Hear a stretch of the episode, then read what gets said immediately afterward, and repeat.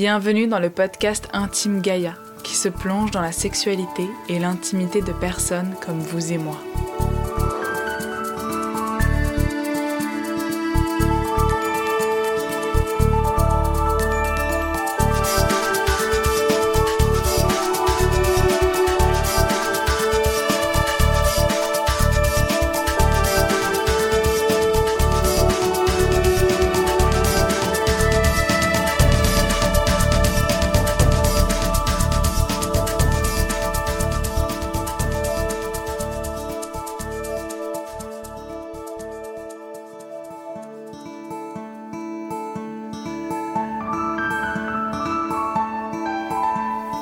Bienvenue dans le premier épisode bonus de ce podcast. Depuis quelques temps déjà, j'avais envie de montrer les visages de ces personnes qui œuvrent pour nous aider à nous reconnecter à notre intimité et à notre sensualité. Ces personnes qui construisent des projets professionnels autour de la sexualité consciente. Il y a un peu plus d'un mois, j'ai rencontré Norma lors d'un atelier sur le consentement et elle m'a ébloui. Ses réflexions, sa douceur, sa présence et son ouverture de cœur m'ont énormément apporté. Alors j'ai eu envie que vous aussi, vous puissiez apprendre d'elle. Ensemble, nous avons parlé d'addiction à la séduction, de communauté sex positive, de tantrisme, d'amour de soi et de sororité. C'est parti. Bonjour Manon. Bonjour. Tu te sens bien, ça va? Ouais, très bien. Merci beaucoup d'être là aujourd'hui. C'est la première interview spéciale qu'il y a dans Intime Gaïa. Et c'est une interview que j'attends depuis très longtemps, en fait, depuis le moment où on s'est rencontrés. Pour la petite anecdote, Manon et moi, on s'est rencontrés au tournage du film Derrière l'écorce de Nina Barbet. C'est un film sur la sexualité. Et en fait, Manon a guidé avec son partenaire un atelier sur le consentement pour être vraiment connecté à cette zone à l'intérieur de nous, du oui, du non, du je ne sais pas, attention. Et ça m'a, euh, ça m'a retourné cet atelier. Puis c'était mené avec une grande stabilité. Enfin, c'est vraiment ta posture en fait qui m'a impressionnée. Donc merci beaucoup d'être là aujourd'hui. Je voulais commencer cette interview par un peu ton parcours. Donc je vais commencer par la première question du podcast. Est-ce que tu te souviens de l'âge auquel tu t'es posé des questions sur la sexualité pour la première fois? Euh, Oui, en fait je crois que c'était euh, quand j'étais au lycée. En fait c'est hyper tard. Euh, enfin, les questions sur la sexualité, je pense que c'est arrivé tôt, mais pas concrètement. Le plus concrètement, c'était au lycée où là j'ai commencé à. Je me disais, bah là j'arrive, euh, il faudrait que j'ai mon premier copain. Euh. C'était un peu. Euh, l'heure quoi, l'heure arrive et ma mère elle m'avait offert, je me souviens, un livre sur la sexualité, comment, comment ça marche et tout. Mais bon, j'étais quand même paniquée la première fois. Mais en fait, depuis, j'ai des flashs qui reviennent de beaucoup plus jeune, bien avant le lycée, où, euh, ouais, où en fait je mettais un peu de la sexualité. Dès qu'il y avait des gens qui s'embrassaient autour de moi, par exemple, j'imaginais un peu que c'était de la sexualité. Enfin, je, je, je, mettais pas trop de différence entre juste un bisou ou de la sexualité. C'est qu'après j'ai compris que non, le bisou c'est normal, on pouvait le faire partout. Il y avait des personnes autour de toi à qui tu pouvais en parler. Justement, au lycée, il y avait ta mère qui t'a donné des bouquins, mais est-ce que tu avais des amis ou des proches avec qui tu avais des conversations autour de la sexualité? Eh ben, bizarrement, j'en parlais plus à ma mère qu'à mes amis. Avec les copines, c'était plutôt euh, Ah, regarde, elle est trop beau. Euh, c'était un peu. Mais on rentrait pas dans les détails. Alors qu'avec ma mère, on rentrait dans les détails. Et elle, sans jugement, elle m'écoutait. Et même euh, les bêtises entre guillemets que j'ai faites, euh, du style pas se protéger parfois, des choses comme ça, bah, je le disais à ma mère et elle, me grondait pas, elle m'expliquait qu'il fallait se protéger, tout ça. Mais je le disais pas à mes copines. C'était plutôt ma mère. Mm. Tu m'as dit que quand tu étais jeune, il y avait une forme d'addiction à séduire l'homme, à plaire à l'homme. Oui. Est-ce que tu pourrais m'en parler un petit peu plus? Oui. Euh... Bah, en fait, euh, je pense que ça vient de mon papa. Enfin, j'adore mon papa. Et dès que je, dès que je suis née, j'ai l'impression, il arrêtait pas de me dire Oh, ma petite fille, ma petite fille, qu'est-ce que t'es belle, qu'est-ce que t'es jolie. Et j'étais trop contente de, de, lui plaire. Et en fait, euh, bah, plus j'ai grandi, plus ça s'est reporté. C'est en tout cas la, la compréhension que j'en ai aujourd'hui, ça s'est reporté sur les hommes autour de moi. Et, mais j'en étais piégée parce que c'est que depuis quelques années là que je découvre l'amitié avec des hommes. Mais avant, j'avais toujours Dès le début, euh, j'étais dans la séduction. Même s'il me plaisait pas, j'étais contente quand même, même de lui plaire. Et c'est, en vrai, c'est, c'est relou, enfin, c'est lourd quoi. Et en quoi ça a impacté tes premières relations amoureuses? Bah parce que hum, les premières, c'était potentiellement des mecs en fait que j'aurais pas choisi moi, qui me plaisaient pas forcément. Mais vu qu'ils me draguaient, vu que je me sentais euh, je courtisée, euh, la préférée, ben je leur disais oui et du coup euh, j'ai été en relation avec des hommes où je les aurais pas choisis en fait. Tu m'as dit qu'une des premières relations, c'était une relation libre. Comment elle s'est passée cette expérience pour toi? Est-ce que tu pourrais me définir ce que c'est qu'une relation libre? Par exemple, la différence avec une relation polyamoureuse. Est-ce que tu pourrais m'en parler? Ouais, euh, bah, c'était la, la, deuxième personne dont je suis tombée amoureuse. Oui, euh, on était en relation libre. Dès le début, on a commencé comme ça. Euh, comment je définirais ça? Bah, Après, c'est ma définition. Je pense qu'il y en a plein d'autres. Mais on avait de la sexualité qui était possible avec d'autres personnes. Par contre, euh, l'intention, c'était pas d'avoir d'autres relations amoureuses. C'est ça que j'entends par polyamour, moi, de mon côté, c'est d'autres relations amoureuses à côté. Et ça, on voulait pas, c'était plutôt de la sexualité libre. Et hum, on a commencé directement comme ça parce que, en fait, c'est marrant, lui, il me disait que dans ses anciennes relations, il trompait ses copines. Et moi, dans mon ancienne relation, j'avais trompé mon copain et je sentais que j'étais bah pareil dans ce truc de la séduction, euh, presque une addiction à, séduire tout le temps à chaque soirée. On s'est dit bon, c'est sûr que si on se met ensemble, on va se tromper un jour. Autant être libre. C'était cool en vrai, c'était cool. Euh, challengeant parce que bah, ça, me faisait souffrir. Plus je tombais amoureuse de lui, plus euh, je souffrais à chaque fois qu'il allait voir une personne. Mais, mais c'était une bonne expérience parce qu'on a aussi testé des choses ensemble, que ce soit aller dans des clubs libertins ou aller dans des milieux euh, sex positifs. Ça, c'était vraiment un gros coup de cœur. Et euh, aujourd'hui, on n'est plus ensemble, mais on est toujours euh, meilleurs amis. C'est chouette. Tu m'as dit justement que dans les clubs libertins, il n'y avait pas cette dimension de consentement que les personnes te touchaient avant de te demander. Comment ça se passait exactement? Ouais. Alors, j'ai pas envie de généraliser, c'est-à-dire que je pense pas que tous les clubs libertins et tous les gens qui y vont sont comme ça, mais en tout cas, moi, l'expérience que j'en ai eue, c'est celle-là, oui, que quand j'y allais, bah déjà la moyenne d'âge c'était plutôt euh, aux alentours de 40 ans et euh, beaucoup beaucoup d'hommes. Mes premières expériences c'était à Bordeaux et bah oui les les, personnes, enfin, ils savent pas comment faire, je pense. Et il n'y a pas de, communication là-dessus, comment aborder de manière respectueuse quelqu'un? Enfin, ça, me paraît la base, mais bon, tant pis. Et, euh, et du coup, ils, voient, je sais pas, ils, trouvent de l'attirance envers moi et ils ont de l'attirance et donc ils s'approchent, ils commencent à me toucher la cuisse ou le genou et direct, moi, ça m'a, ça m'a bloqué. Il y a eu quelques expériences chouettes, mais c'était majoritairement des jeunes en fait. par contre, les personnes un peu plus euh, âgées, euh, bah, c'était euh, ouais, je te, touche avant de te demander et...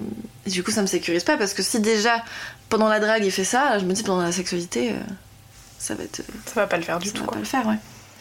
Les choses, elles ont commencé à changer justement lorsque, avec ton partenaire, vous êtes allé dans les, dans les milieux sex positifs. Comment t'as découvert ces milieux-là et qu'est-ce qu'ils apportent?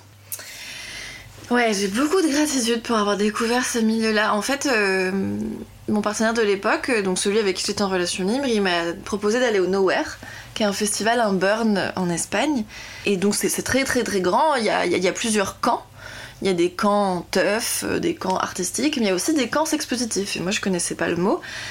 Et en fait, j'ai quasiment passé tout mon nowhere en camp sexpositif, notamment Come and Play, il s'appelait, mais il y en avait d'autres sex positifs. Et moi, j'ai beaucoup passé de temps celui-ci. Et je trouvais ça incroyable parce que les gens étaient. Euh, enfin, je, les trouvais attirants. À la différence des clubs libertins où c'était rare que je trouve des gens attirants. je les trouvais attirants, je les trouvais plutôt jeunes et je les trouvais respectueux. On me posait la question avant de me toucher, avant même, euh, même juste un câlin, il me posait la question.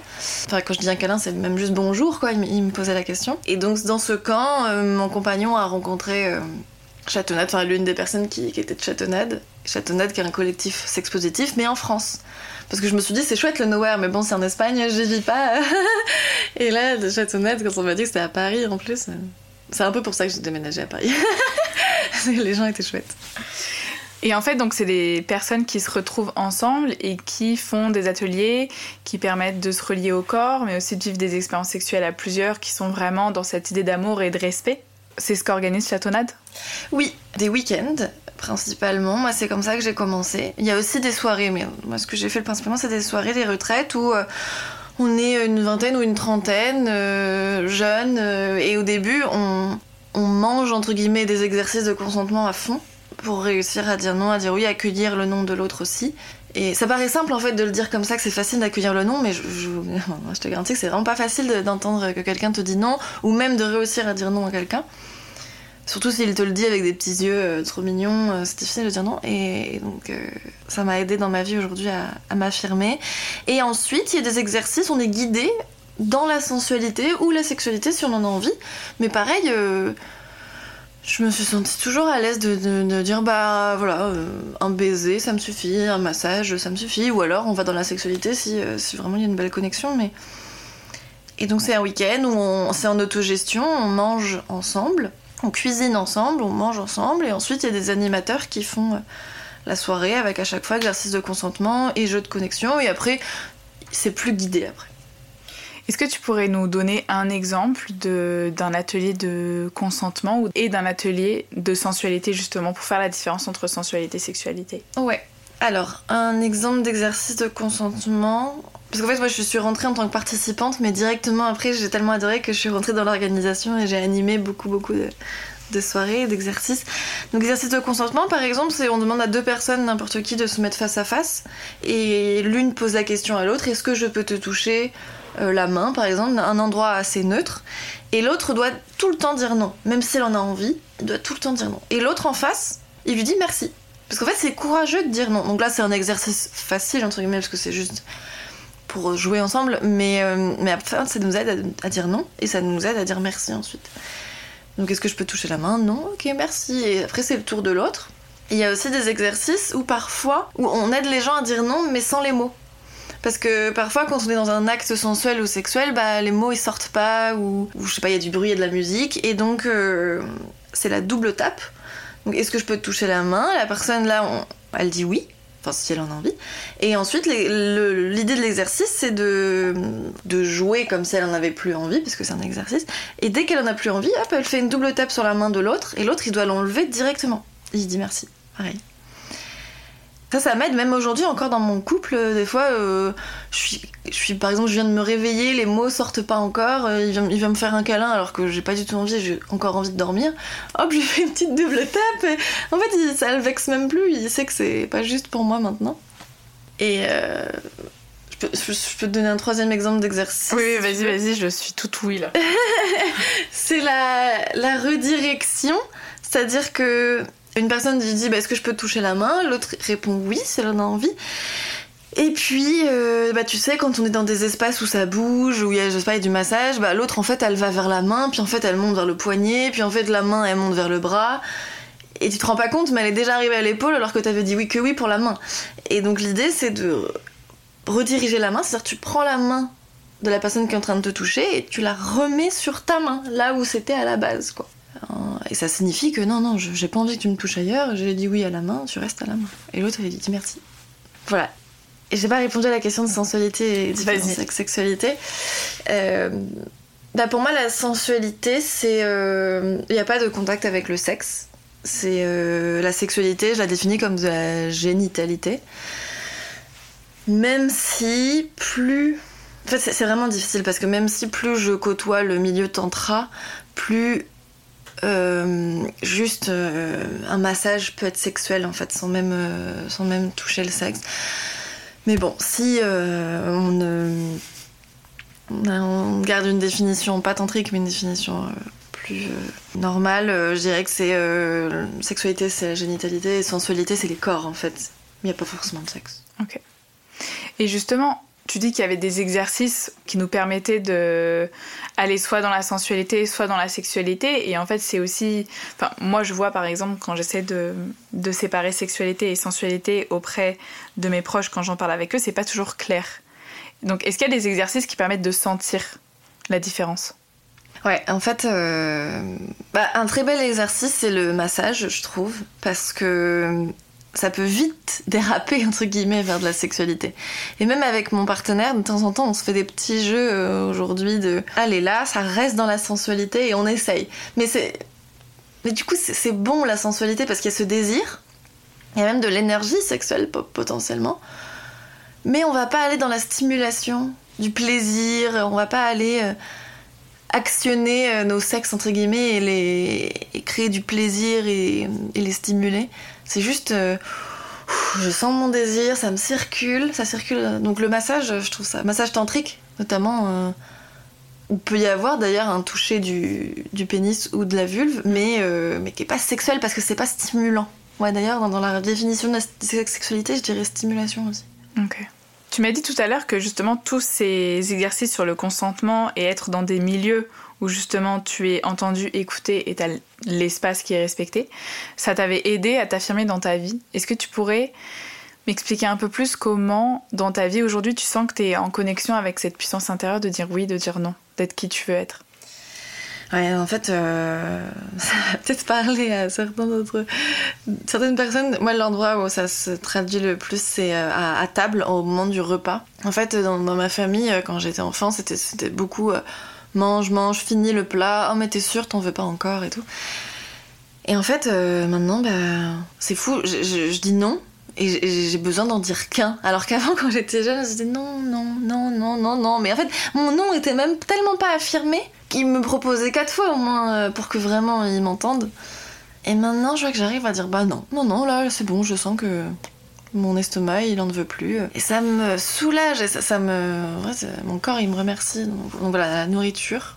Et puis, le deuxième exemple, c'est partir d'une conversation ou partir d'un repas ou partir d'une soirée, partir en fait quand j'en ai plus envie. Autrefois, ça me paraissait impoli.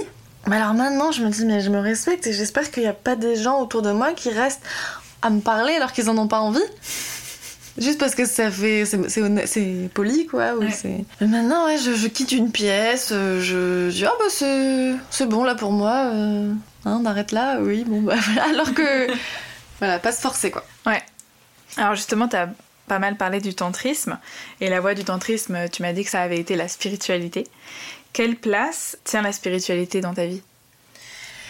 Fou, spiritualité, c'est. Bah, j'ai l'impression que c'est une histoire d'amour avec euh, la vie. Je sais pas, je la définirais un peu comme ça, que c'est de la confiance de la foi. Et ça prend de plus en plus en plus de place. Enfant, euh, j'ai fait du catéchisme, j'ai passé ma communion, mais moi je définissais pas ça comme spiritualité, je définissais ça comme euh, la religion. Et ça m'embêtait parce qu'il y avait pas mal de règles, de dogmes à suivre, et il faut pas que tu pêches et tout. Et en fait, je me suis éloignée parce que ça me convenait pas. Et maintenant, je m'en rapproche, mais euh, en appelant ça spiritualité et pas religion. Ça me convient mieux parce que du coup, je l'appelle Dieu, je l'appelle univers, je l'appelle la vie, je, je, ça n'a pas vraiment de mots au final. Et dans les moments où je vais très mal, ce qui arrive souvent une fois par mois avant mes règles, et ben euh, je me reconnecte, je me connecte beaucoup beaucoup à, à ma foi, mais, mais j'essaie aussi de l'entretenir tous les jours, même quand ça va bien, et la méditation m'aide beaucoup. Puis souvent je regarde le ciel, je regarde la lune, et, et souvent je, me, je pose des questions aussi au ciel, et elles arrivent. Je tire les cartes aussi d'oracle. En fait, c'est incroyable que quand je pose une question, et je remercie avant même qu'elle soit arrivée, et ben elle arrive. et ça, je trouve ça dingue. Je me sens pas seule du coup. Ouais, ouais je suis complètement d'accord. Donc tu t'es éloignée de la spiritualité. Comment t'y es revenue? Bah, Je me suis éloignée de la religion plutôt. Oui, tu t'es pardon, tu t'es éloignée de la religion et quelles expériences ou quelles rencontres t'ont ramené vers en fait cette spiritualité? Bah, Deux choses, je dirais d'abord le tantra. Donc pour expliquer, donc je suis arrivée dans le milieu sex positif où je trouvais ça facile entre guillemets d'aller dans la d'aller dans la sexualité ou la sensualité. Et c'est là-bas que j'ai découvert et rencontré encore plus le tantra. Et bah, le tantra, c'est en fait, euh, je, ne, fais pas l'amour avec une personne qui a un prénom, qui est vraiment cette personne-là. C'est je fais l'amour, enfin, je fais l'amour à la vie. À la vie, oui. Il n'y a plus d'ego en fait quand je suis dans une relation tantrique qui part loin, loin, loin. Il n'y a plus bah, du coup de stimulation vraiment sexuelle, mais en plus, il y a, je suis plus Manon, il, cette personne n'a plus vraiment de prénom, c'est on part quoi. Et là, je me connecte au, tout, même si ça veut pas vraiment dire grand chose, mais en tout cas, je, me sens voilà, connectée à, à, la vie. Et deuxième chose aussi, c'est euh, tous les moments difficiles, en fait, les moments de douleur. Bah là, je pose des questions, je pose des questions, et il y a un livre en ce moment que je suis en train de lire qui s'appelle Conversation avec Dieu, mm. qui est pff, incroyable. Oui, il y a des livres comme ça qui nous retournent le cerveau. Ouais. Il n'y a pas de retour en arrière après avoir lu ces bouquins. Tu m'as dit que cette spiritualité et le tantrisme, ça avait permis de d'avoir des réponses à toutes les dimensions de ta vie. Est-ce que tu pourrais éclaircir cette phrase que j'ai trouvée euh, Enfin, quand je l'ai écoutée, j'ai mis pause ton vocal sur WhatsApp et je me suis posé une petite minute. oui, parce qu'en fait, le tantra, ça m'invite à être dans la conscience. Qu'est-ce que ça veut dire? Ça veut dire que chaque action que je pose dans ma vie aujourd'hui correspond à la personne que j'ai envie d'être. Mais du coup, ça m'oblige tous les jours à réfléchir à qui je veux être, qui je veux être. Et ça veut pas dire, ça veut pas dire qu'est-ce que je veux faire. Ce que je veux être, c'est quelles sont mes valeurs, quelle personne je veux être. Voilà, vers quoi j'ai envie de tendre, qu'est-ce que mon âme veut être. Mais même euh, même dans des petites actions, genre qu'est-ce que je mange au petit déjeuner, bah voilà, qui je veux être? Est-ce que je veux être une personne aujourd'hui qui euh, mange du sucre? Euh, bah, Des fois, oui, en fait. C'est ça qui est dingue. Des, fois, quand je réfléchis vraiment, je me pose. Ah oui, aussi le tantra, ça invite à se poser, faire des pauses mm. avant de prendre une décision. Ça, ça a changé. Et donc je réfléchis, je mets de la conscience là-dessus. Est-ce que je veux être ça? Oui. Bon. Est-ce que on m'a proposé telle, je sais pas quelle offre d'emploi? Est-ce que je me pose avec ça? Oui. Et du coup, ça me pose la question de qui je veux être. Et... Mais en vrai, c'est un muscle. Hein. Il y, a plein de fois aussi dans ma journée, je te rassure, où je, j'agis sans vraiment réfléchir à qui je veux être. Hein. Mais c'est un peu des allers-retours, je trouve. Euh, ouais. Plus on dit à la vie, je veux être avec toi et je veux être dans cette intériorité et être à fond dans, je sais pas, toute cette énergie qui tourne, plus tu dis oui à ça quand t'es pas dedans, bah très très rapidement en fait on vient te chercher. Mais oui, c'est comme un muscle, parfois tu le fais, parfois tu le fais pas, et puis quand tu le fais pas, euh, je trouve qu'on le sent vite intérieurement. Il y a quelque chose qui. Il y a une clochette qui se met en route, quoi. Moi, le tantra, je découvre ça avec la spiritualité. J'ai commencé dans les bouquins, j'ai commencé dans des retraites euh, vraiment de développement personnel et spirituel. Et là, aujourd'hui, j'ouvre la porte au tantrisme. Et toi, finalement, c'est le tantrisme qui t'a ouvert ce monde-là dans la sexualité, puis après dans toutes les autres dimensions de, ta vie, quoi. Oui, après, je pense que c'était quand même présent. J'appelais ça l'intuition. Je me rappelle, avant d'avoir découvert le tantra, j'appelais la spiritualité l'intuition. Je me disais, c'est marrant des fois quand je pose des questions, j'ai la réponse. Mais en vrai, c'est pas faux non plus. Enfin, ça peut, on peut appeler ça aussi intuition. C'est juste quelque chose qui, une petite voix qui nous parle, mais qui me parle. Mais... Mm-hmm. Dans la sexualité, comment est-ce que tu mets du sacré Mais en fait, c'est hyper facile. Il suffit de. Comment j'en mets moi? Je respire, je fais des pauses où je regarde l'autre. J'adore regarder dans les yeux la personne avec qui euh, je suis en train d'avoir la sexualité. Et puis, euh, je suis dans mes sensations. C'est-à-dire que alors j'ai aussi de la sexualité parfois qui est pas sacrée, c'est-à-dire que je pars dans, des fantasmes, je m'imagine des choses, euh, euh, et, quand c'est tantrique, sacré, mais en fait je suis moins dans le mental, je suis beaucoup plus dans ma sensation, donc je suis en général euh, que dans ma sensation de mon sexe, mais si par exemple c'est un massage, je suis dans la sensation de tout le corps je sais pas, le, cœur il est ouvert, je respire à fond et, en fait c'est une circulation entre le cœur et mon sexe, le cœur et mon sexe, le cœur et mon sexe et parfois même le haut du crâne et ça, ça circule. Et quand l'autre fait pareil, alors là, là c'est incroyable.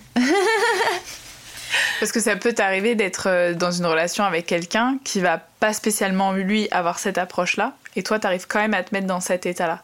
Bah même avec euh, mon amoureux aujourd'hui, je pense que ça arrive des fois où euh, moi je suis beaucoup plus euh, dans mes sensations et lui dans le mental, ou inversement, lui dans les sensations, moi dans le mental. Bah, du coup, ça monte moins parce qu'on n'est pas tous les deux sur le même, la même intention, mais même si lui est dans le mental, imaginons, et que moi je suis dans mes sensations, j'arrive très bien à l'être. C'est juste qu'il me voit partir et lui il part pas, il reste plus rationnel entre guillemets, mais c'est pas gênant. Quelle place a le slow sex? Dans la sexualité sacrée bah en fait, c'est, je pense que c'est, ça fait partie euh, du tantra. Je sais, c'est, je suis pas très euh, calée sur le slow sex, mais je pense que ça fait partie du tantra. Bah en fait, c'est la lenteur, quoi. C'est la lenteur. Euh. Mais, c'est, mais c'est trop marrant parce que j'avais commencé ma sexualité où j'allais vite, la pénétration arrivait super vite, du coup l'orgasme arrivait vite et tout. Et, et aujourd'hui, mais je, goûte cette frustration divine, j'appelle ça comme ça, c'est-à-dire de, de du désir, du désir, de l'excitation, de l'excitation et de pas jouir et de la faire circuler. Mais pareil pour mon partenaire, de pas jouir et de la faire circuler. Et tout ça, c'est possible que dans la lenteur, parce que si je vais hyper vite dans la sexualité, bah, enfin, je sais pas, l'orgasme il arrive plus facilement, alors que si je suis lente, ça monte, ça monte, ça monte, ça mm. monte. Mais du coup, on peut même faire des pauses des fois on a un moment de sens de sexualité qui peut même durer que 20 minutes où juste on fait monter les choses le matin et puis enfin on arrête. Et euh, mais du coup l'après-midi on a encore chaud bouillant. Et ça, on a une petite pause du coup bah on se retrouve pendant un quart d'heure mais hop et puis on arrête quoi. Et ça c'est vraiment trop bon euh, de et puis à un moment donné on se prend vraiment un long temps où là on peut aller dans la sexualité vraiment mais et, donc bah du coup le slow sex pour moi c'est ça c'est cette lenteur qui monte qui monte Tu penses que c'est une des clés justement de nourrir le désir dans une relation, par exemple, qui peut durer longtemps, etc. Nourrir le désir au quotidien, est-ce que le tantrisme, ça peut être une solution? Parce que justement, on va poser une intention sur ce désir, sur faire monter l'énergie et, euh, et justement, c'est dans ces petits moments quotidiens, 10 minutes où on nourrit ça, on se retrouve, on nourrit ça et puis à un moment donné, là, on y va. Bah ouais, bah ouais, je pense vraiment parce que c'est la première fois, en tout cas, euh, ma première relation amoureuse où j'ai autant de désir pour la personne, alors que ça fait un an et demi quand même. Et que mes anciennes relations, euh, bah, c'était. Même si j'allais vers de plus en plus de déconstruction, c'était quand même préliminaire, pénétration et orgasme. Et au final, euh, après un orgasme, j'avais pas envie de lui pendant assez longtemps. Lui, il avait pas envie de moi pendant. euh, assez- Quand je dis assez longtemps, c'est pas 24 heures, mais mine de rien, mais ne serait-ce que ces 24 heures, c'est- c'était long. Enfin, on s'éloignait, je sais pas comment dire, mais en tout cas, la sexualité avait pas trop de place. Alors que là, avec mon partenaire actuel, bah, vu que c'est. Je sais pas, j'ai l'impression d'être tout le temps. d'être tout le temps euh, dans. Éveillé, dans désir, ouais, ouais, ouais. Et que. Mais par contre, ça nous arrive quand même d'aller dans, dans l'orgasme, mais. euh, Mais je sais pas, du coup, c'est- de l'amour, c'est pas fait pour. euh, Pour finir, c'est fait parce que. Mm. Je sais pas, c'est champagne. quoi. Tu m'as parlé du nudisme et du fait que le nudisme, ça avait vraiment joué un rôle dans ton parcours. Est-ce que tu pourrais me donner quelques informations sur le nudisme Mais en fait, euh, avant mon corps, dès que je le mettais nu, ça sous-entendait euh, je vais attirer des gens, du coup séduction, du coup sexualité en fait. Et, hum, mais j'étais piégée. Alors parfois j'étais contente d'attirer nu, mais alors parfois j'étais piégée dans ce truc-là parce que en vrai, euh, moi j'aime bien être nue et que ce soit tranquille. Et j'habite aujourd'hui dans une communauté où, à Paris euh, où, justement on peut se balader à nu et partout. Et ça casse tellement tous les tabous, ça déconstruit tout, tout ce que j'ai appris sur. euh, enfin, tout ce que j'ai appris, toute ma construction sur la nudité à la base. Et, et donc maintenant, bah, quand je vois un corps nu, je me dis pas. Hmm, beau, pas beau, attirant, pas attirant. Alors avant, je me disais ça directement. Maintenant, je vois un corps nu, je me dis euh, c'est qui, euh, c'est cool, euh, qu'elle soit là, cette personne-là. Mais et donc j'arrive plus facilement à être nue. Et aussi, ben ça m'a décomplexée parce que j'ai vu plein de corps de femmes hyper, enfin que je juge hyper belles, attirantes, et elles ont des trucs que moi j'aime pas trop. Enfin j'aimais ou j'aime encore pas trop chez moi. Du style, euh, je trouvais des femmes hyper belles alors qu'elles avaient de la cellulite. Et je me dis ah c'est possible de trouver quelqu'un de beau alors qu'elle a de la cellulite. Et donc du coup ça m'a fait aimer ma cellulite beaucoup plus. Donc ouais, c'est une espèce de désexualisation du corps et en même temps d'amour de, de tous les corps. On, on voit qu'on a tous euh, des corps euh, qui, qui se ressemblent pas et en même temps qui se ressemblent. mais- Des corps vrais, quoi. Ouais. En quoi la méditation de pleine conscience t'aide à vivre une sexualité épanouie? Bah, c'est marrant, j'avais pas fait. Enfin. Oui, oui, oui. euh, c'est pas facile de voir le lien entre les deux. Mais en tout cas, la sexualité de pleine la méditation de pleine conscience m'ancre, m'aide à... à sentir les sensations dans mon corps. Et donc, du coup, après, quand j'arrive à la sexualité avec quelqu'un, j'arrive à me fusionner à l'autre, puis hop, revenir à moi. Me fusionner à l'autre, puis hop, revenir à moi. Comme, euh, comme dans la méditation, par exemple, j'ai des pensées, et hop, je reviens à moi. Et du coup, ça m'aide à, à défusionner ensuite. On a un moment de sexualité, hop, on fusionne, et ensuite c'est fini. Bon bah, hop, je reviens à mes sensations de mon corps, je défusionne. Tu la pratiques comment la méditation de pleine conscience? C'est dans quel espace que tu le fais? Ouais, bah alors j'ai commencé une. Parce que je méditais depuis longtemps, mais je vraiment, m'étais jamais vraiment formée. Et j'ai commencé une formation de méditation de pleine conscience que je vous conseille, qui est de Robin Moisson. Il y a euh, depuis le mi-avril. Et c'est trop trop bien. euh, on doit méditer tous les jours et surtout, il nous apporte plein d'outils théoriques. Et euh, bah, je la pratique euh, tous les jours, quasiment. chez moi ou au 30e ciel, dans la communauté dans laquelle je vis. Et en ce moment, euh, bah, il y en a une surtout que j'adore parce que bah, du coup on a, on a appris celle sur le scan corporel, mais aussi celle sur la respiration, qui sont assez connues mine de rien. Mais là, celle qui nous a fait apprendre la semaine dernière, je l'ai adorée, c'est euh, en fait de mettre de la conscience sur nos pensées. Dès qu'elles arrivent, réfléchir à quelle pensée vient d'arriver. Et euh, je mets un mot dessus, je l'étiquette, cette pensée, et hop, je la range. Et je reviens à ma respiration. Et dès que j'ai une pensée, hop, ah, j'ai pensé à ça, ok au lieu de les envoyer à la poubelle, quoi, je les, je les repère. Qu'est-ce que ça t'offre, ce cadre de spiritualité et de conscience, par rapport à avant, où justement tu allais dans une euh, relation sexuelle, où il n'y avait pas spécialement de, de, conscience? En fait, ça change mes vies parce que, parce que je me sens moins droguée. C'est-à-dire que avant, j'étais un peu droguée à, à ce qu'on me drague, à ce, qu'on, à ce que j'attire quelqu'un. Du coup, je me maquillais très souvent, euh, lycée, euh, études supérieures, ça, je me maquillais tous les jours. Après, je me maquillais très, très souvent et maintenant, je me maquille quasiment euh, que en soirée. Donc, quasiment jamais, quoi. Donc, ça a changé plein de choses parce que je me... En fait, j'ai l'impression de maîtriser ma vie, c'est ça. Avant, j'étais dans une. Oh, il faut que je plaise, il faut que je plaise, il faut que du coup. Euh... Mais du coup, j'allais dans la sexualité hyper vite. Et puis, toutes les relations que j'avais avec les hommes, c'était que des relations de séduction ou sexuelles. Et maintenant, j'ai l'impression de maîtriser ça. Je me sens assise, ancrée. Euh... Et du coup, je peux choisir. Du coup, je suis plus libre. Je peux choisir. Ah, je sens de l'attirance pour lui. Oh, je sens de l'attirance pour elle. Bon, bah, je réfléchis, je mets de la conscience dessus. Je goûte, je savoure à l'intérieur de moi. Et ensuite, je choisis. Et ça peut être de, passer une nuit incroyable avec cette personne, mais, mais je me sens plus libre, moins happée par, euh, par mes compulsions, que j'appelle addiction, hein, je sais pas si c'est une addiction. Mais, euh, mais voilà, n'empêche que c'est un travail quotidien et que parfois euh, je suis pas non plus parfaite et que parfois je me retrouve dans des situations où clairement j'ai mangé la boîte de bonbons, quoi. Là, j'étais complètement dans ma compulsion. C'est ok, c'est ok. Tu animes des stages de tantra avec ton partenaire. Comment est-ce que cette aventure a commencé? bah, j'ai trop de chance parce que euh, il m'a proposé. En fait, on, s'est rencontrés en chatonnade et il m'a proposé directement d'animer avec lui. Et là, ça a été un coup de cœur. Bah, je savais que j'avais cette fibre euh, pédagogique, mais alors en plus avec le tantra qui mène à la spiritualité, euh, c'est un gros coup de cœur. Et, en fait, il se trouve que son père fait des stages de tantra et il nous a proposé de faire des stages au sein de, son association qui s'appelle Tantra Intégral, mais de faire des stages à destination des jeunes que lui bah, son père, euh, la majorité du public qu'il a, c'est plutôt euh, 40, 60 en termes de moyenne d'âge. Il avait envie d'ouvrir euh, les stages à des, jeunes, mais bon, euh, rien de mieux que de que d'animer ça par des jeunes aussi. Sauf que pour voir, euh, pour nous former à la méthode tantra intégrale et tout ça, bah, j'ai commencé en étant assistante.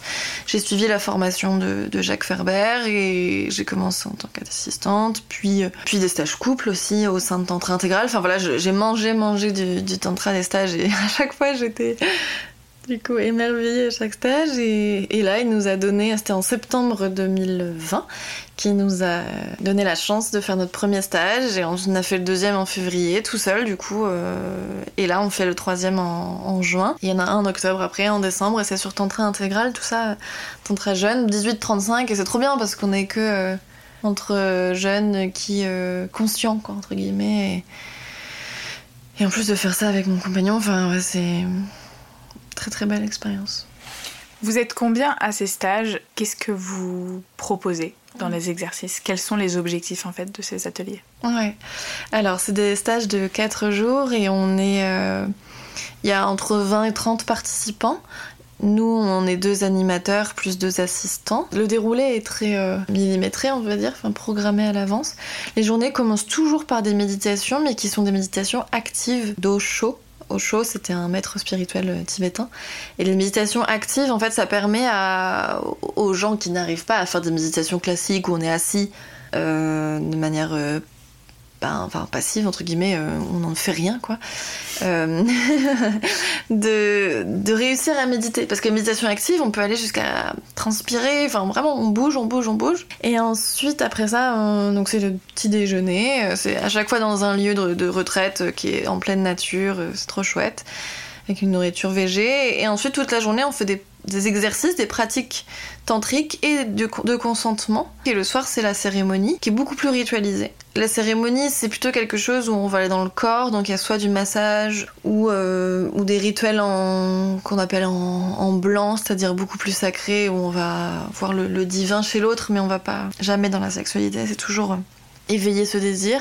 Et la journée, bah, on va aborder le, le, yin, le yang, on va en manger pas mal. Donc le yin, qui est l'énergie plutôt d'accueil, de, réception, et le yang, l'énergie plutôt de, direction, de guide. Et aussi, là, nous, on ne parle jamais d'homme, de femme. On veut pas du tout genrer ça parce que c'est ce que j'aime pas. Il y a pas beaucoup de choses que j'aime pas le tantra, mais il y a vraiment ça que j'aime pas parce que bah, soi-disant, l'énergie yin, c'est l'énergie féminine, mais euh, j'y crois pas trop. Enfin, je pense vraiment qu'il y a plein de personnes euh, qui ont des pénis et qui ont une énergie yin très développée. Et inversement pour l'énergie yang. Donc, on parle plutôt d'énergie d'accueil yin et d'énergie yang euh, de guide. Et, et on s'exerce. À, je vais guider quelqu'un, je vais, je vais diriger quelqu'un, que ce soit dans le corps, dans le massage ou dans les mots. De la danse aussi. Qu'on n'appelle pas danse d'ailleurs, parce que ça ne s'agit pas de savoir danser, c'est du mouvement en fait.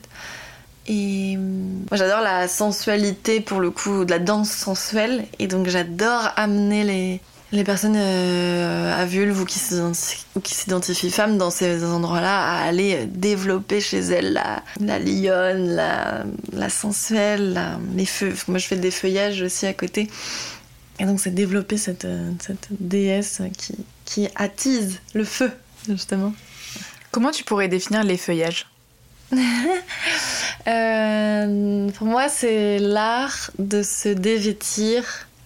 En fait, euh, je, je, le mets en opposition souvent avec le striptease parce que j'adore aussi stripteaser, mais c'est plutôt pour susciter du désir, susciter de l'excitation, alors que les feuillages, je me déshabille aussi, mais c'est plutôt pour susciter de la contemplation, en fait, chez la personne qui me regarde, ou, euh, ou si je le fais pour moi toute seule, je peux aussi me contempler moi. C'est mettre en avant la beauté du corps, mais pas sexuelle. Voilà. Ok. Est-ce que tu vois des évolutions dans les stages de tantra par rapport aux demandes des personnes qui viennent? Parce que finalement, le tantra, il y a aussi. Euh... Enfin, j'ai l'impression que la critique qu'on lui en fait, c'est qu'il y a beaucoup d'enseignements qui sont pas modernes, entre guillemets. Donc aujourd'hui, avec ton expérience et cette approche qui est très spéciale, qui est inclusive, qui n'est pas genrée, est-ce que ça évolue aussi par rapport aux personnes qui sont en face de vous? Ouais, c'est marrant. En fait, a, si je généralise, je, trouve qu'il y a deux types de profils. Il y a soit les personnes qui viennent, chez les jeunes, hein, je, parle pour mes stages, genre, euh, soit les personnes qui viennent euh, parce qu'ils n'arrivent pas à connecter avec les gens.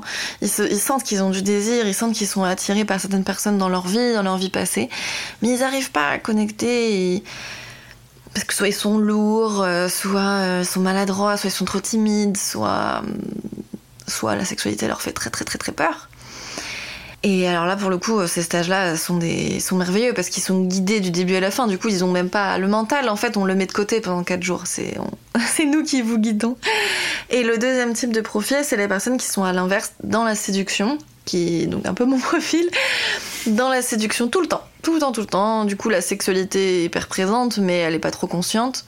Ben ouais, pas vraiment de relation authentique, du coup, euh, ni d'amitié euh, avec le sexe opposé, euh, mais euh, ils vont en boîte de nuit, euh, je sais pas, ou en soirée, ou en festival pour draguer, et, et en fait ils sont piégés là-dedans. Et, et, donc ils viennent chercher cette connexion vulnérable, authentique, vraie, avec une autre personne sans passer vers cette compulsion-là. Et donc on peut venir en étant en couple ou en étant célibataire? Oui, on peut venir en étant en couple aussi, euh, même s'il y a beaucoup plus de personnes qui viennent seules. Mais pour le couple, c'est génial. En tout cas, ça va vous montrer si, euh, ça, ça, montre les failles, quoi. Et ça montre aussi les, les, les trucs chouettes.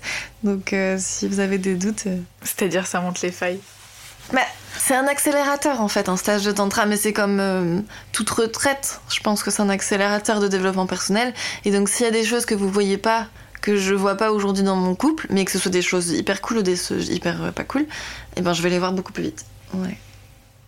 Donc, ça va venir nous chahuter un petit peu. Et en même temps. Ouais enfin les personnes qui sortent de ces stages, elles sont, euh, c'est de l'émerveillement aussi quoi. C'est de l'émerveillement et c'est aussi du retour à la réalité. Hein. Euh, moi je suis, je les appelle après, souvent une semaine après, euh, parce que parce qu'on re, on revient à, je sais pas s'ils ont des boulots ou des ou la vie classique, et ça peut faire bizarre. Mais mais il y a des.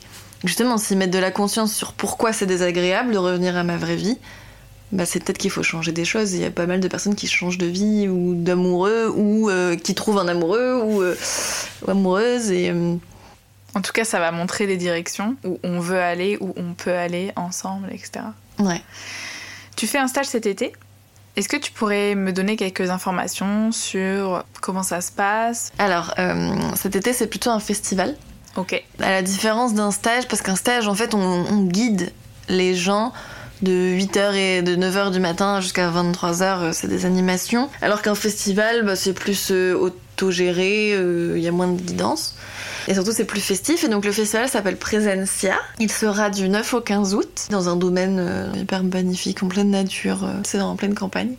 Et en fait, l'idée, bah, c'est de faire la fête, d'aller dans la sensualité, d'aller dans le tantrisme, mais tout ça en conscience, en fait. C'est de, de voir qui j'ai envie d'être avec des gens qui ont cette même aussi envie. Et on prévoit à peu près 100 personnes, peut-être 120, mais pas plus, que des personnes euh, trop chouette et il y aura pas mal d'animations guidées par moi-même ou guidées par moi-même et mon partenaire, mais il y aura aussi des ateliers qui peuvent être guidés par les gens. Je sais pas s'ils ont une passion ou quelque chose, euh, sans forcément être hyper fort, mais ils peuvent le faire. Et de la musique et voilà. Tu fais ce festival en nature? En quoi toutes ces expériences, elles te connectent à la nature?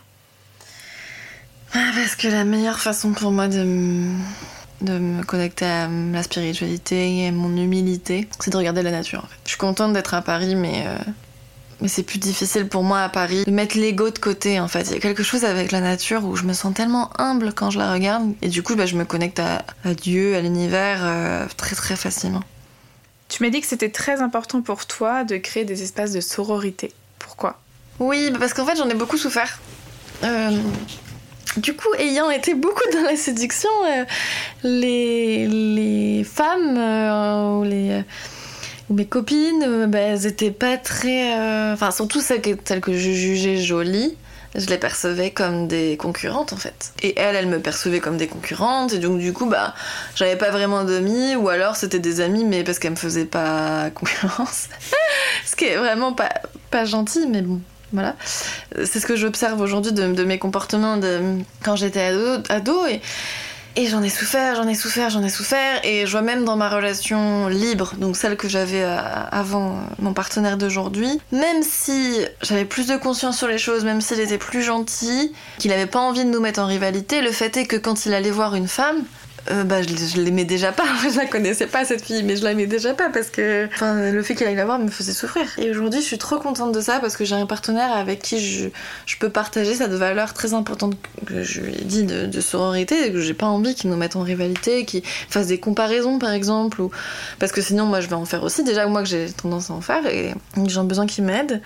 Et donc, euh, bah, j'aime bien par exemple avant chaque. Euh... Je sais pas, si j'arrive en soirée et que euh, je connais pas trop de gens. Il euh, y a une fille, oh là là, je la trouve absolument incroyable. Euh, tu sais, il y a toujours cette fille, quand t'arrives en soirée, tu te dis, mais oh, elle est trop belle.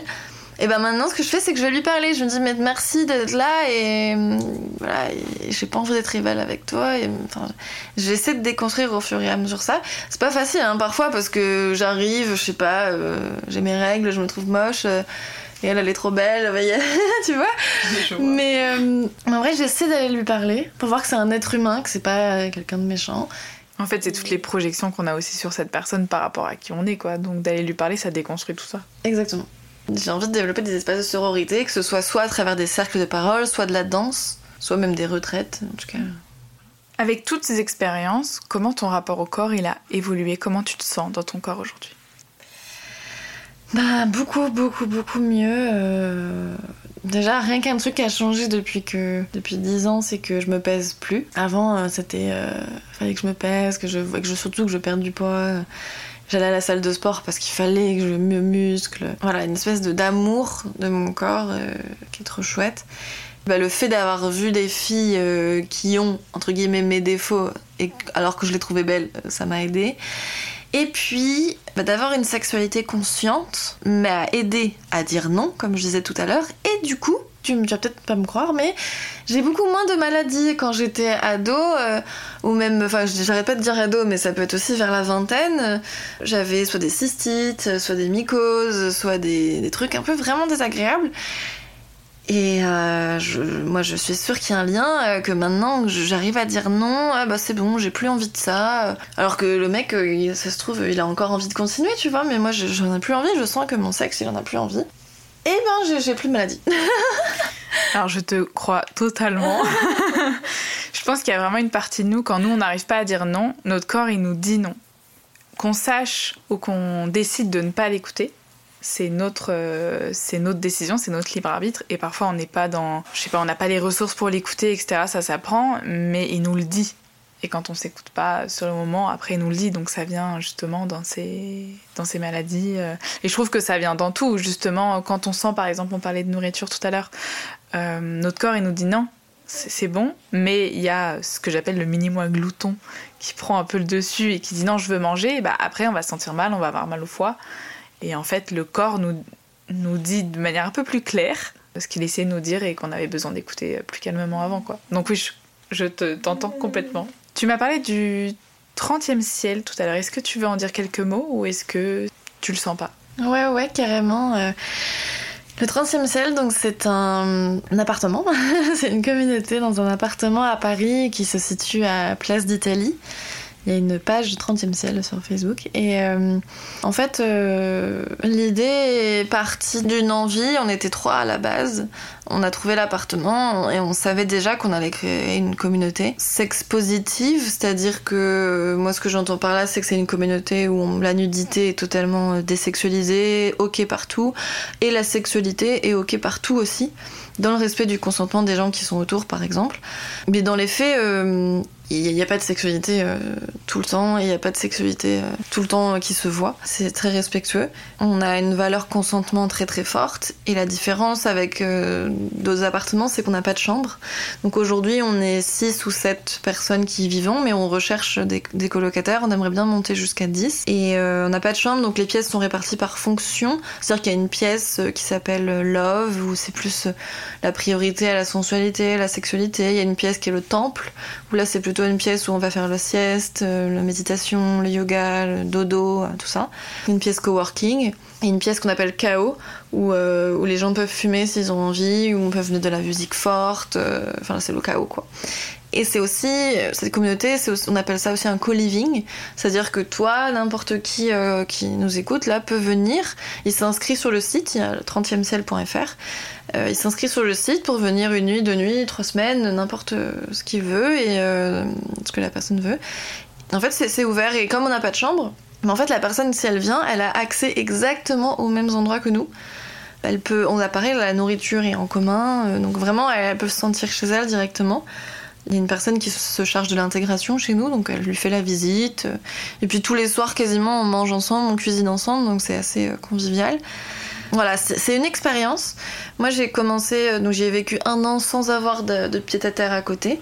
Et là, depuis février, je loue un tout petit appart de 16 mètres carrés à 10 minutes du 30e ciel parce que ça me manquait de pas avoir ma chambre. Mais franchement, euh, je regrette pas du tout euh, l'expérience d'avoir tenté pendant un an. Et du coup, là, bas je, suis encore quasiment tous les jours au 30e ciel parce que c'est à 10 minutes mon appart à pied. Mais... Et puis que j'adore. mais, mais je suis contente aussi d'avoir mon pied à terre. Mm-hmm. C'est justement la question que je voulais te poser par rapport à l'intimité. Comment tu nourris cette intimité et comment tu, te connectes à elle dans cet espace-là qui a l'air assez incroyable, mais il y a vraiment cette question d'intimité. Ouais, ben en plus étant en couple, je vois qu'on a besoin d'espace d'intimité. Et en fait, ça se trouve assez facilement. Euh... Bah, euh, en fait, on est 6-7 euh, à vivre, mais euh, il y a des gens qui partent bosser la journée. Enfin, je veux dire, c'est comme une coloc classique. Il y a quand même 180 mètres carrés, c'est en duplex. Il y a de l'espace, quoi. Moi, ce qui m'a le plus dérangé, c'est pas de pas avoir d'espace d'intimité, c'est plutôt de pas avoir de d'endroit où poser mes affaires de manière permanente. J'ai un dressing, mais à part ça, c'est tout. J'ai pas mon j'ai pas ma couette, mon lit. Vous organisez quoi comme événement là-bas? Alors, on organise plusieurs types d'événements, soit des événements de sexualité sacrée, donc tantrique, qui sont principalement organisés par moi-même et mon partenaire, soit des événements de sexualité classique, euh, enfin qu'on appelle des horizontales. C'est-à-dire que c'est des, gens qui viennent faire des exercices de consentement et ensuite se connecter par la sexualité aux autres. Mais ils peuvent venir aussi sans en avoir. ça peut être très chouette. Vraiment, vraiment très chouette de participer à ça euh, sans avoir l'intention d'avoir la sexualité, mais juste euh, explorer soit des événements euh, qu'on appelle bah enfin plutôt la teuf quoi la teuf on met la musique on danse ce qui est chouette c'est que la nudité est autorisée donc du coup n'importe qui peut se déshabiller il n'y a pas de, jugement là-dessus. Par contre, avant chaque événement, vu qu'on a une valeur consentement très forte, avant chaque événement, que ce soit teuf, sexe ou tantra, on fait des exercices de consentement. Ok. Tout le temps, pendant au moins une demi-heure, que tout le monde y passe. Et voilà. Parce qu'on veut pas qu'il y ait de problème. Quoi. Ce qui, même si le risque zéro n'existe pas. Hmm. Quel conseil tu donnerais aux auditeurs et aux auditrices pour terminer cette interview? Bah, De se lancer en fait. S'il euh, y a des choses qui résonnent dans ce que je viens de dire, euh, de se lancer et que ça fait peur, c'est que c'est bon. Est-ce que toi t'as eu peur d'aller dans ces espaces-là? Mais ouais, grave, j'ai trop, trop, trop eu peur. D'ailleurs, la plupart du temps, euh, j'y allais avec une copine ou un copain ou mon amoureux pour. Euh, histoire d'avoir moins peur. Mais, mais oui, et en fait, euh, j'ai appris que. D'ailleurs, dans, dans, mon merveilleux livre Conversation avec Dieu, là, qu'il y a un peu deux voies dans la vie. Il y a soit la voie de l'amour, soit la voie de la peur. Et que. Et moi, j'ai l'impression que ma mission, mais je pense que c'est la mission de tous les êtres humains sur Terre, c'est de dès qu'on sent de la peur, de switcher vers l'amour en fait. Comment, euh, comment je peux ressentir de l'amour, même, euh, même pour des choses euh, qui font peur? Et, et en vrai, bah, ça me connecte aussi à la jalousie. Je vois que des fois, je vois une fille super jolie, je me dis Ah, j'ai peur que mon amoureux, je sais pas, il ait quelque chose avec elle.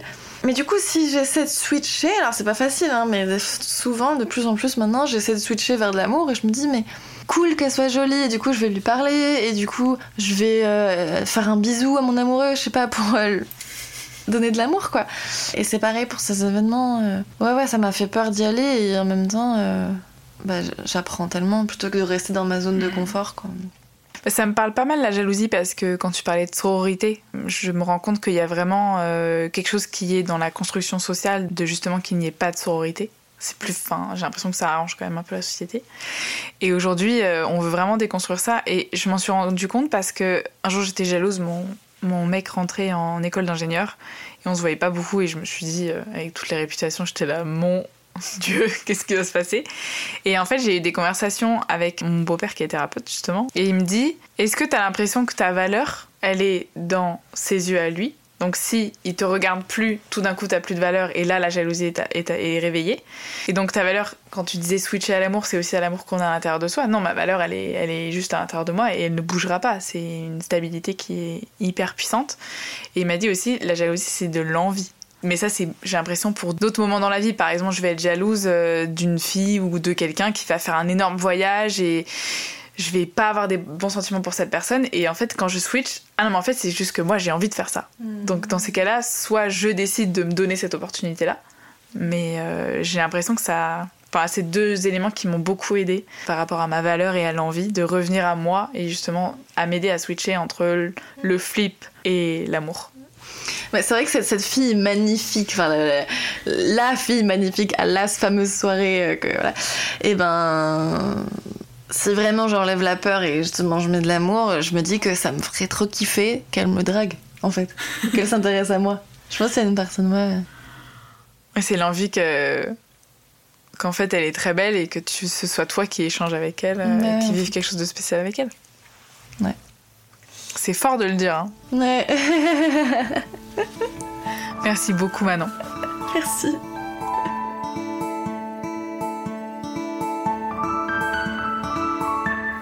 Ce podcast est le premier projet d'une plateforme sur l'écologie intérieure que j'ai créée il y a quelques mois.